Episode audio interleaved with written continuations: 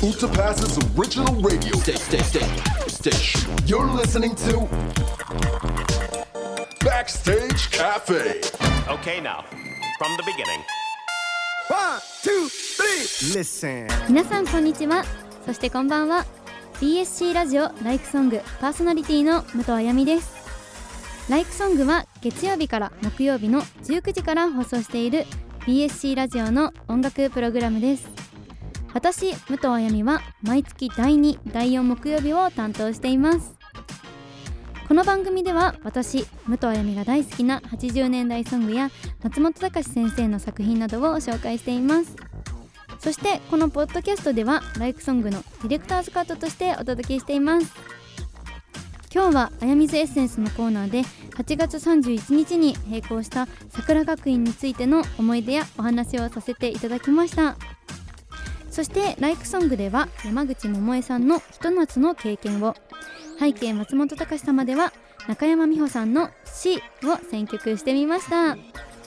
それではお聴きください。お送りしたのは山口百恵でひと夏の経験でした。こちらは夏ソングですよね。ちょっとまだまだ夏の曲でお届けしたいなって思っております。いつまでいけるかな？9月末？10月になったらもうさすがに秋になっちゃうかな。なのでねちょっと9月まではじゃあ夏の曲でお届けしようと思っておりますがこの曲大好きなんですよ。もうカラオケに行きたくて仕方ない本当に。最近私ね毎日ねふとねなんかね思うの。カラオケに行きたいって。もう本当に早く歌わせて。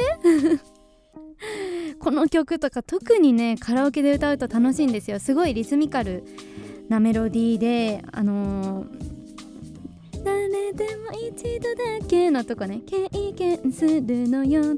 すっごい気持ちいいんですよ歌ってて。で伸びやかだしね。まあ本当に聞いててやっぱり桃井さんがすごすぎるんですよね。だってこの曲歌ってたの15歳ですって。すごいですよね。15歳であなたに女の子の一番大切なものをあげるわって言ってるんですよ。なんてすごい。本当に。まああの桃井さんがすごいのもちろんなんですけどあとはやっぱり演奏とかも編曲がめちゃくちゃかっこいいんですよね。だからそのリズミカルなそのさっき私が今口ずさんだところとかもうめちゃくちゃドラムとかかっこいいですしいいね。やっぱ生演奏っていいですよね。でこれを音楽番組でも生でやってたわけでしょ。もう最高ですよね。聞きたいな生で。本当に。そしてね桃江さんといったら去年ねいろいろそのサブスクで解禁されたわけですよ。だから去年からこうやって聴けるようになった。もちろん私はあのアルバムで持っていてあのずっと聴かせてはいたたんで聞かせていただいてはいたんですけどやっぱサブスクで解禁ってなるとすごくより身近に感じるというか聞きやすくなっていいですよね。しなんかその辺から徐々にあの昭和歌謡のサブスク解禁が始まってあなんか流行りだしてるというかなんか需要が高まってきたんだなってすごい実感したんですよねその時から。なんか桃江さんをなんかきっかけにじゃないけどなんかそんな気はしましたね。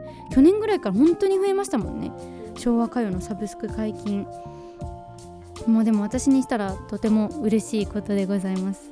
皆さんはなんか山口桃江さんの曲で何か好きな曲ありますか？私ほんとこの曲ね一番って言っていいぐらい好きなんですよね。あのプレイバックとかいい日旅立ち？とかあのいい曲もちろん有名な曲いっぱいあるんですけれども私はねこの曲が結構一番って言っていいぐらい大好きです。あと「まんじゅしゃか」まんじゅうしゃかあの曲も好きですね。お母さんがねカラオケで歌ってたんですよ確か。そうあの曲も好きだしコスモスとかも好き。いっぱいありますね 名曲。皆さんは何が好きですか？松本隆先生もね実は桃江さんに書いてるんですよ。ちょっと意外だなと思ったんですけどちょっと演歌っぽい曲だったなそれこそ。ちょっと今度背景松本隆様で紹介したいな。はい。ということで早速 次のコーナー今ちょっとねちらっと言ってしまいましたがコーナーこちらのコーナーに行きたいと思います。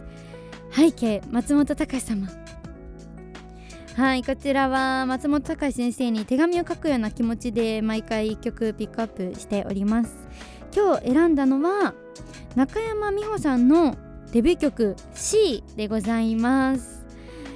この曲大好きなんですよ。あのでもびっくりしたのがあのーすごい書かれてるんですよ中山美穂さんに松本隆先生が。聖子ちゃんまではいかないですけど多分次に多いんじゃないかなそのアイドルの中では。ってぐらいたくさん書かれていてびっくりしました。あのここ最近だったんですけどその C とかあのついてるね載ってるねとかもうもうヒット曲基本松本隆先生が書かれていてさもうすごいなって改めて思ったんですけどここもかみたいな。また松本隆先生かみたいな感じで発見したんですけれどもなんか松本隆先生がずっとあのーファンファンじゃないですけどその中山美穂さんはあのでドラマデビューじゃないですか。女優さんでデビューだったんですよねこの芸能界。でそれで多分見られていたみたいで松本隆先生は。でもずっとあのー目にかけていたじゃないですけどあのー音楽デビューアイドルデビューするってなった時にもう松本隆先生自ら名乗り出たらしいです。その作詞候補に。自分書かせてくださいって。堤恭平さんのところにいたらしいですよ。はい。この曲堤恭平さんなので作曲はもうそれは多分決まっていて作詞誰にしようかみたいな話で。ね考えてる時にもう松本隆先生自ら申し出たらしいですからね。もうあの絶対やりたいっていう気持ちがあったんでしょうね。でもねなかなか歌詞は難しいですよ。何度も何度も読んでるんですけどうーん難しいんですよ。まあきっとあの際どいことを歌ってるような気がするんですよね。際どいって伝わるかな。だから多分あえてなんで分かりやすく言ってない遠回しに言ってる感じが結構難しいんですよね。でも大人な歌詞なんだと思います。なので、まあ、そのタイトルを C にするのもすごいですよね。あのいろいろ想像をかきたてられる。だから正解はないのかもしれない本当に。際どいことって言ったけど全然真逆なことなのかもしれないしどっちにも捉えられる。歌詞の内容になっていてだいぶ攻めてるなっていうのは思いました。デビュー曲にねしかも。すごいですよね。なのでぜひねあのこの後あのかけさせていただきますが歌詞に注目して聞いてください。ぜひなんかこういうことなんじゃないっていう新たな発見あったら教えていただけたら嬉しいです。では早速ちょっと聞いていただきたいと思います。中山美穂さんで C 知らない曲ですわっていうコメントも来てるけどえー、そうなの？すごく有名なのかなって思っていたけど、まあデビュー曲だからね。そのもっと確かにヒットした曲はこの後出てますよね。もすごいいい曲じゃないですか。抱きしめてからのノリとかが大好きなんですよね。もうさすが堤恭平さんって本当に思っちゃうんですけど。あのコメントで翔平さんこの少し前に起きた高一さん？読み方合ってるかな？のいい気持ちがヒットしていていい気持ちの E がのアルファベットの E なのね。そういう隠語が確かに流行ってましたけど中山美穂さんの C はクローズの意味だそうです。あクローズの C そうなんですね。へえ。でも確かにこの時代ってなんかアルファベット多くないですか？すごい。それこそ W の悲劇とかもそうだしなんかすごいいっぱいあった気がする。C はクローズね。歌詞に「クロース to me ささやいて」って言ってますもんね。その「クロース to me」だから近くに来て近くまあそばみたいな意味なのかな。のしまあでもそうやってねいろいろ考えさせられちゃうのがすごいですよね。いろいろ膨らむじゃないですか。ね物語がすごいですよね。えー、ひと夏の経験からの夏体験物語主題歌とはなかなか意味深なので 確かにあのあれですよね。そのドラマ？夏体験物語の主題歌だったんですねこの曲は。ひと夏の経験からすごいですね。もう全然何も考えていなかったです。たまたまそんな流れになってしまいましたが。というかすごく詳しいですね。いろいろあの教えてくださってありがとうございます。いやーでもなんかこの時代はあれなのかな？大人っぽい曲が多かったのかな？なんかやっぱその等身大ってよりはちょっと大人な曲を歌っていることが多かった気がしますよね。だってもうあの中森明菜さんとかもそうだし聖子ちゃんはその点結構ピュアなね可愛らしい感じが多かったですけれどもね。ねえでも本当にすごいと思いますこの時代の方々は。私もでもちょっと背伸びした曲歌ってみたいかも。でも自分では書けないので誰かお願いしたいですねいつか背伸び曲。背伸び曲といっても25歳ですもんね。もう背伸びってじゃあ何歳よって話？まあ いつかなんかそんな大人な曲も歌ってみたいかな。はいバックステージカフェからお送りしています。武藤あやみのライクソング木曜日。続いてはあやみズエッセンスのコーナーです。ドラマや映画アニメ舞台ライブファッションなどなど私が今気になることをとことん語るコーナーです。今日はもう気になるどころか愛していることに対してちょっとねお話しさせていただければいいなと思うんですけれどもちょっとね最初にもお話しさせていただきました。今日は桜学院についてお話しさせていただきます。なんとなんと今月8月31日をもって並行してしまうんですよね。2010年から続いてきた桜学院約もう約というか10周年迎えましたもんね。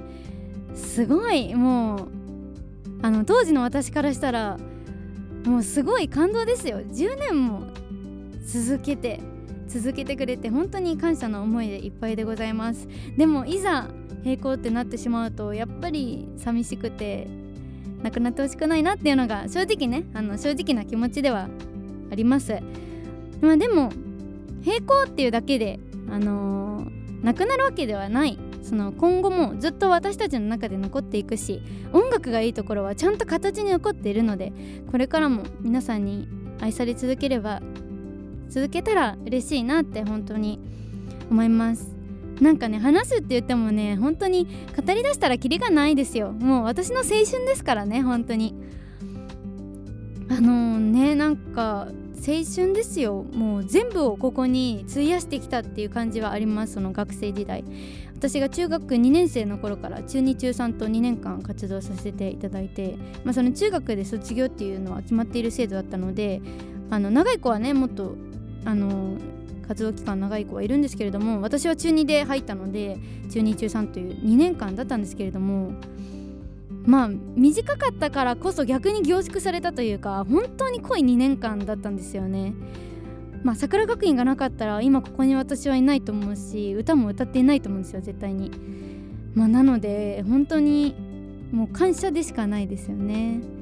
ちょうど桜学院ができる頃に、まあ、その前にカレンガールズっていうそのユニットをで歌をやらせてもらってデビューしていて、まあ、桜学院がその作られるっていう時に最初に私に声をかけてくださってまあその今後どうしようかなってそんななんか絶対音楽やりたいというかその芸能界に残りたいみたいな感じじゃなかったんですよ当時私は。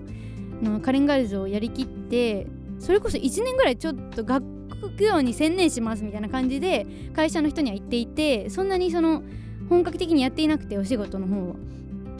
でそのタイミングでのそのこういう企画があるんだけどどうかなって声をかけていただいてちょっと迷った思いもあったんですけれどもやってよかったですよね。本当に。今の私があるのは本当に桜学院のおかげなので。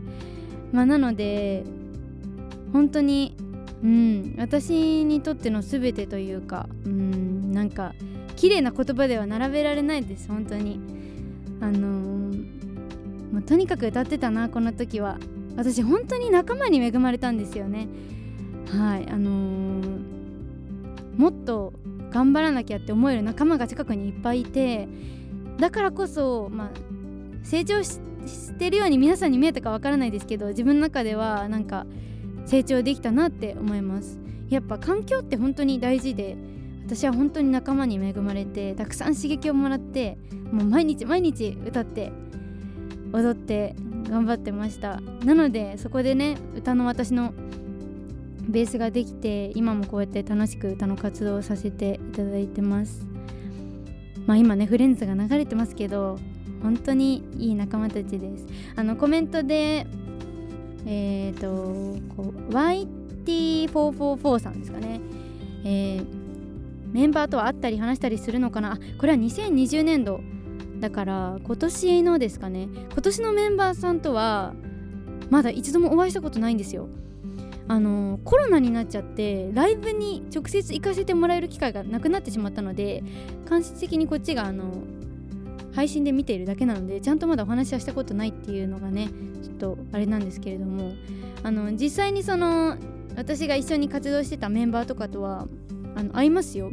最近こういうご時世なんで簡単に会おうってことはできないんですけれども全然あの連絡もよく取ってますし LINE で桜学院の卒業生グループがあるんですよ。毎年毎年増えていくんですけれどもね。もちろん。そこでなんかたまにあの LINE グループが動いたりするんですけれども本当に今でも仲良しです。まあだからそのそれぞれね向かう目標とかあのー、卒業してからは別れましたがでもなんかやっぱりつながってるんですよねちゃんと。ちゃんとみんなそれぞれあの応援していてちゃんと確認してるというか 頑張ってるなっていうそのね確認があって私も頑張ろうってなれるのはもう本当に永遠続いていくんだなって思うしそういう仲間に出会えたことは本当にかけがえのない本当に宝物ですよね。本当に桜学院には感謝してもしきれないです。まあしかも私がねあのー、卒業した場所は三井ホールだったんですけれども今回のラストライブ29日に控えてるんですけれどもサンプラザでやることができるんですよね中野のね。いやすごいですよね本当に。もう県の皆さんにももう本当にたくさん言いたいありがとうを。あの私桜学院の卒業式の時にあのこれからの桜学院よろしくお願いします。ってウケさんに託したんですけれども本当にその言葉を守ってくれてもっともっと輪を大きくしてくれて今こうやってね素敵な会場でできるっていうのが本当に卒業生にとったらもう何よりの幸せでございます。本当にありがとうございます。ちょっとたくさん喋ってしまったんですけれどもあコメントも届いてますね。ありがとうございます。えー、これですね。えっ、ー、とランスタイルさんありがとうございます。あやみちゃんのおかげで桜学院の父兄になれました。友人に勧められたロガール初回放送であやみ沼にはまりこの子の主人公なら間違いないと翌週からは YouTube の桜配信も見るようになりましたって。あ嬉しいですね。そうロガールやってる時はね私そうだそうだ。私もやってたしあの曜日は違ったんですけど桜学院もやってたんですよね。すごい私にハマってくれてそっからっていうのは嬉しいですね。そう言ってもらえて。ラズベリーさんとにかく29日無事にライブが開催されそうなのでそれが何よりでございます。本当だよね。だって去年卒業式とかはもうなくなってしまってね。あのー、本当にここ数年はいつも通りの桜学院らしい活動はね、できずに本当にメンバーのみんなも歯がゆい思いをいっぱいねあの感じていたとは思うんですけれどもでもここまで本当に走り抜けてくれて、まあ、まだ29日残ってますけど、あのー、本当にそこで全てやりきってもらえたら嬉しいです。私も、あのー、見届けさせていただきます。いや楽しみだけど楽しみじゃないね。なんていうの？なんかね。終わってほしくない気持ちも正直ありますからね。まあでも本当に、あの、ずっと私は言っていますけど終わりは始まりなので、あの、絶対にあのこれからいい道が開けています。だって桜学院を卒業したんですから間違いないでございます。あの本当にこれからがスタート。そこから29日が終わったところからもうメンバーのみんなそして卒業生もみんな府警の皆さんもみんなスタートになるのでまあ笑顔でね最後終われたらいいですよね。本当に実感ないなでも。改めてまだね。10年も続いてきてそりゃね急になくなりますって言われても実感は湧かないですけれども。でもね本当に一つずつ思い出を振り返っていったら本当にキリがないですね、まあ、それぐらいたくさんたくさんあって。もうとにかく私はがむしゃらに頑張っていたなっていう本当もう青春です。もうその時を全て費やした桜学院。それを皆さんが愛してくれていて本当に幸せなことだなって思います、はい、もう29日まで皆さんと一緒にあの31日ね。